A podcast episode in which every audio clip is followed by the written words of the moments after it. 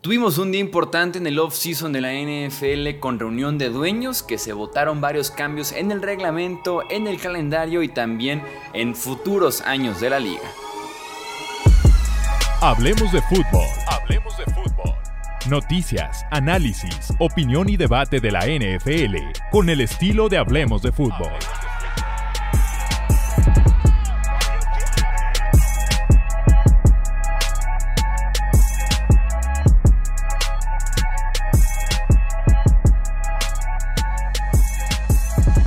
¿Qué tal amigos? ¿Cómo están? Bienvenidos a una edición más del podcast de Hablemos de Fútbol. Yo soy Jesús Sánchez, un placer que estén nuevamente conmigo aquí para platicar de este día relevante en lo que fue el off-season, una nueva junta de dueños de la NFL en la que se votaron muchas cosas. Platiquemos de cada uno de esos cambios, de esos detalles que tenemos que considerar a partir de la próxima temporada. Recuerden, como siempre, si aún no están suscritos aquí al podcast Hablemos de Fútbol en YouTube, suscríbanse, activen la campanita si también está en formato de audio. También suscríbanse, dejen un review y compartan con otros amantes de la NFL. Vamos ahora sí entonces a platicar de lo que pasó en esta importante reunión de dueños de la NFL. Para empezar, creo que el cambio más relevante que tenemos en el calendario, se podría decir, de la liga es que los Thursday Night Football, los partidos de jueves por la noche, van a empezar a ser flexibles. De la semana 13 a la semana 17, con 28 días de anticipación, pueden cambiarse los partidos de jueves por la noche por algún partido que se esté jugando en domingo y que a los dueños les parezca, o que más bien a la liga, a las televisoras les parezca un poco más atractivo que el partido que tenemos programado para el jueves y traérselo de domingo a jueves en Amazon Prime y ese del jueves mandarlo al domingo. Cambio muy, muy polémico por muchas razones. Para empezar, importante mencionarlo, se tiene que hacer por lo menos con 28 días de anticipación este cambio para que la parte de la logística se pueda llevar a cabo. Pero es que es mucho lo que involucra el tema de cambiar, aunque sea un mes antes, un partido de domingo a jueves. En mi opinión, esto es un error por parte de los dueños de la NFL. Fueron 24 votos a favor, apenas pasó por 8 en contra. Yo hubiera votado en contra. ¿Por qué? Porque me parece que es una desfachatez, me parece que es no pensar en el aficionado que tiene ya todo preparado yo he vivido el ir a un partido de NFL en el que desde ahorita, desde mayo, junio, que tienes ya el calendario, que puedes organizarte con el trabajo, vacaciones y demás, el decir, voy a ir a un partido de NFL que es tal que en este caso, por ejemplo, si me gustaría ir a uno que es en jueves, llegaría seguramente a la ciudad el miércoles y me podría regresar el domingo temprano, ¿no? O si quisiera ir a un partido que es en domingo, muy probablemente llegaría el viernes por la mañana y me estará regresando el domingo por la noche o el lunes por la mañana. ¿Qué pasa si yo en mayo, junio compro mis boletos de avión, mi ticket del estadio, reservo mi hotel, reservo mi vehículo rentado? Para poder llegar yo el viernes en la mañana y retirarme el lunes en la mañana, que insisto, es una práctica que he hecho en múltiples ocasiones en mi vida como aficionado y también como periodista NFL. ¿Qué pasa si un mes antes, después de yo esperar este viaje por cuatro o cinco meses, un mes antes me dicen, oye brother, tu partido siempre no es en domingo, es en jueves? Y mi ticket de ida del avión es el viernes por la mañana. O sea, que ya de nada me sirve y que nada tiene que ver quedarme el fin de semana entero porque el partido se juega desde el jueves. O sea, es realmente una mentada de madre para el aficionado que prepara su partido, que prepara su viaje, sus vuelos, ya sea internacionales, que seguramente lo hacemos con un poco más de anticipación, cautela y demás, y también el aficionado local.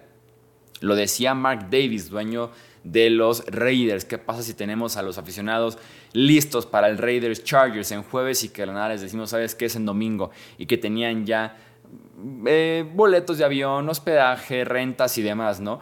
También lo decía John Mara, el dueño de Giants. Pensemos en el aficionado, pero la NFL dice aficionado y jugador, me importas un carajo, por lo menos aficionado que viaja al partido, porque prefiero darle prioridad a Amazon. ¿Recuerdan cuando hicimos el reaccionando? Al calendario nuevo de la NFL que yo decía, quiero ponerle como mucho énfasis, me quiero estar fijando mucho en los partidos de jueves porque Amazon la temporada anterior por primera vez estaba, estaba completamente exclusivo Amazon Prime como televisora o en este caso como servicio de streaming que transmitía eh, los partidos de Thursday Night Football en Estados Unidos y también a nivel internacional. ¿Y qué pasó? Tuvimos unos partidos espantosos en jueves por la noche, pero de verdad espantosos. Diría que de los cinco peores partidos de la temporada anterior, tres fueron en jueves por la noche. Y Amazon viene de pagarle más de mil millones de dólares a la NFL por temporada en un contrato multianual por esos partidos. Yo por eso decía cuando estábamos reaccionando a los partidos del calendario, cuando recién lo conocimos la semana pasada, decía quiero fijarme en qué tanto la NFL le dijo a Amazon perdón por la basura que te programé la temporada anterior, prometo hacerlo mejor a cambio de una muy buena lana que me pagaste por los partidos del jueves.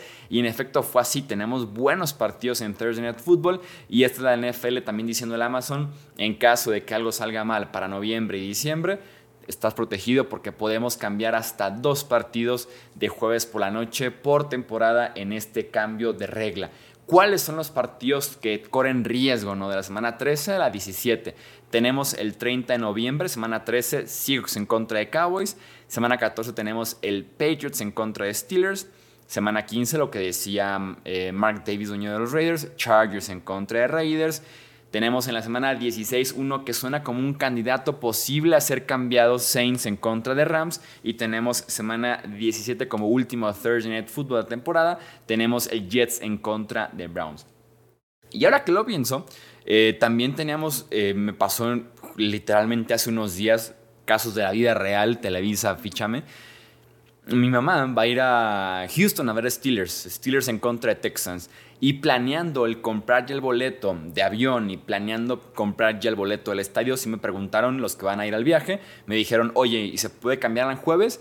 Dije, no está todavía aprobada esa regla, muy seguramente va a ser votada dentro de unos cuantos días, pero como es muy pronto en la temporada, me parece que es el 1 de octubre ese partido, debe ser semana 4, semana 5, les dije, no hay riesgo, vayan al partido a Houston, ¿no? Entonces ya empieza a estar como presente en tu mente el me lo cambian, no me lo cambian, es la NFL diciendo a la fregada con los equipos que quieren descansar días normales, vamos a darles menos descanso a los jugadores. También es la NFL diciendo aficionado que viajas, que sí, es la minoría, porque hablamos de que son, que te gusta? La mitad del estadio, menos de la mitad del estadio, comparado con la audiencia global que se beneficia de un mejor producto en prime time pero se me hace muy poco tacto, muy, se me hace muy grosero por parte de los dueños de la NFL el darle esa prioridad pero insisto, el dinero está ahí, la televisora está ahí, le van a dar el beneficio siempre a la televisora, al dinero, al grueso de los aficionados, pero ojito porque sí, en noviembre y diciembre hay riesgo de que si vas a un partido en domingo o si vas a un partido de jueves por la noche,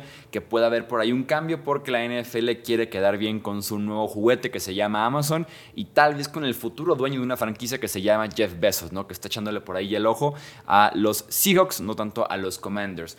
Otros cambios que tenemos en ese sentido con los dueños de la NFL que votaron el día de hoy. Ya tenemos sede del Super Bowl 60 en febrero del 2026. Se jugará en el Levi's Stadium en Santa Clara, San Francisco.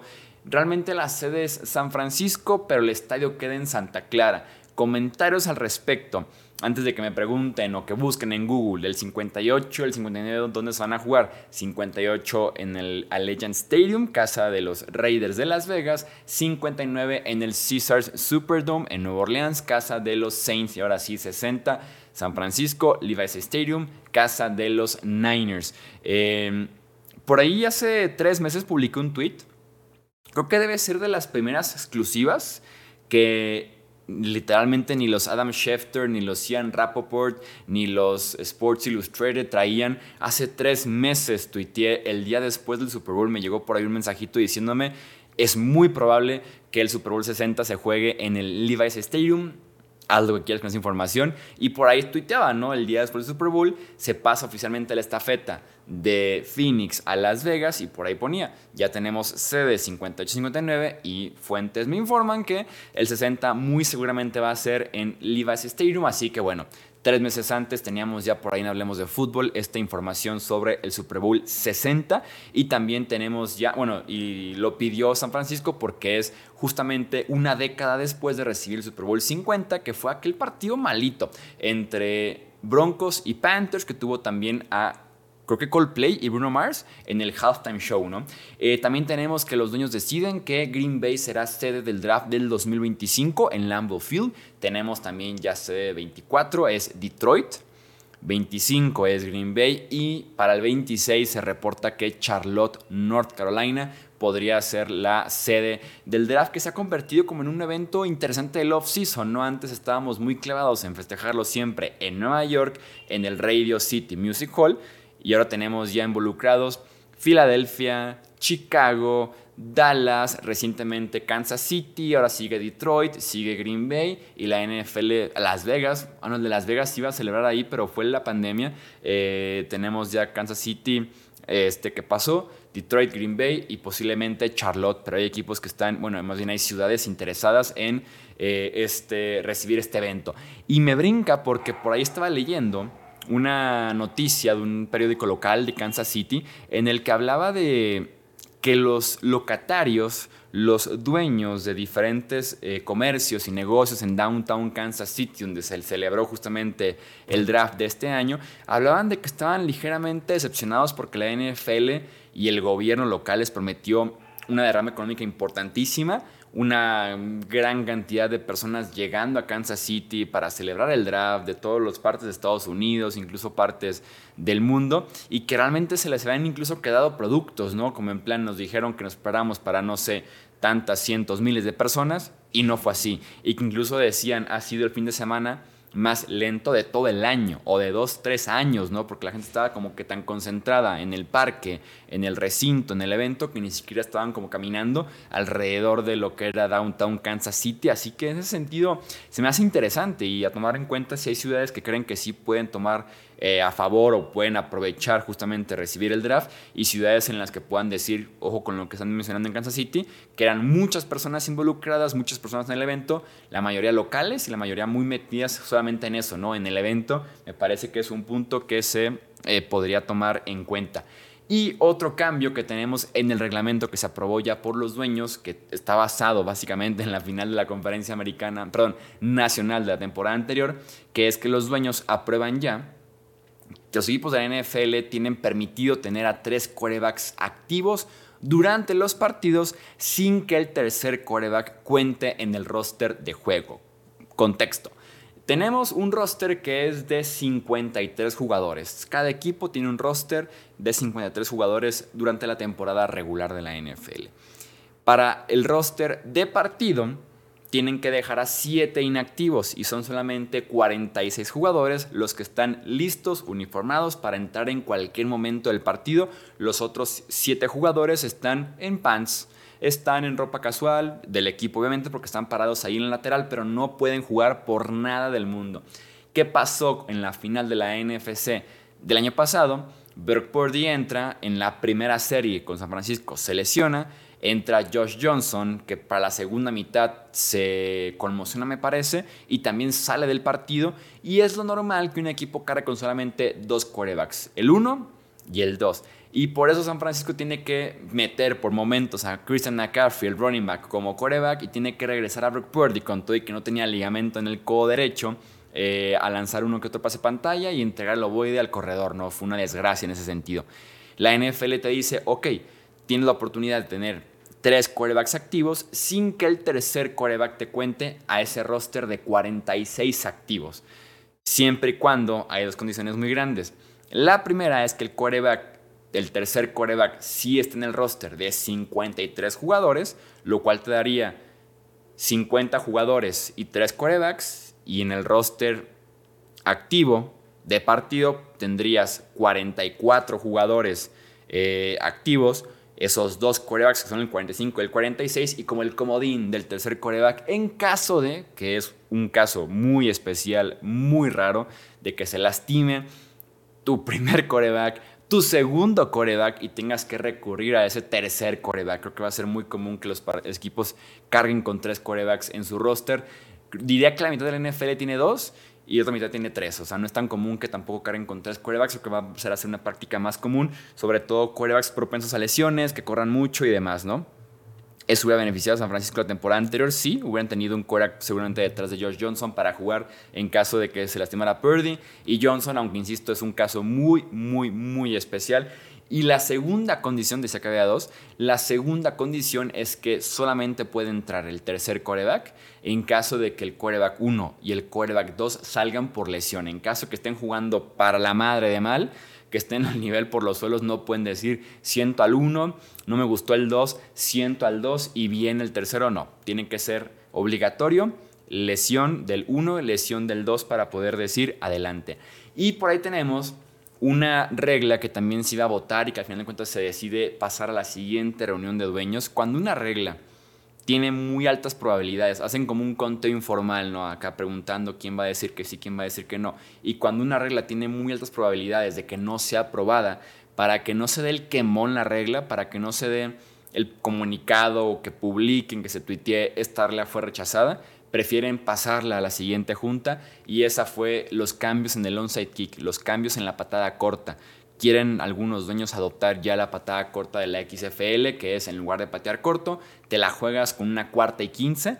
Eh, no están todavía del todo convencidos los dueños, así que en ese sentido la pasaron para el siguiente votación para no rechazar ese cambio de una patada corta que tenga un poquito más de atractivo y que también tenga un poquito más de probabilidades de, que poder, de poder convertirla, ¿no? porque sabemos que la patada corta es casi imposible. Es una jugada que le quita la emoción a la remontada porque si requieres de anotación, patada corta, anotación, probablemente no vas a conseguir la, patada corta. Tal vez el touchdown o el gol de campo sí, sí, pero la patada corta es prácticamente imposible. Es más suerte a veces que habilidad. Entonces, en ese sentido, se mantiene patada corta porque no se votó de los cambios que proponían eh, de que se cambiara una cuarta y quince. Yo estoy completamente a favor de cambiarlo por cuarta y quince. Me encanta ese formato que tiene la XFL en su eh, reglamento de en lugar de patada corto, te la juegas en cuarta y quince en tu propia yarda 30 eh, el equivalente a que si no conviertes, el equipo rival la tiene.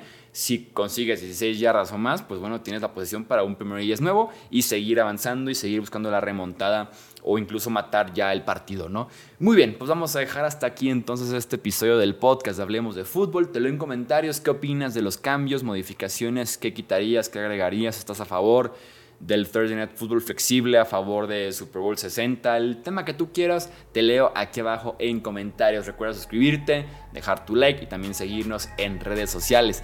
Yo soy Jesús Sánchez, esto es Hablemos de Fútbol. Hasta la próxima. Gracias por escuchar el podcast de Hablemos de Fútbol. Para más, no olvides seguirnos en redes sociales y visitar hablemosdefutbol.com.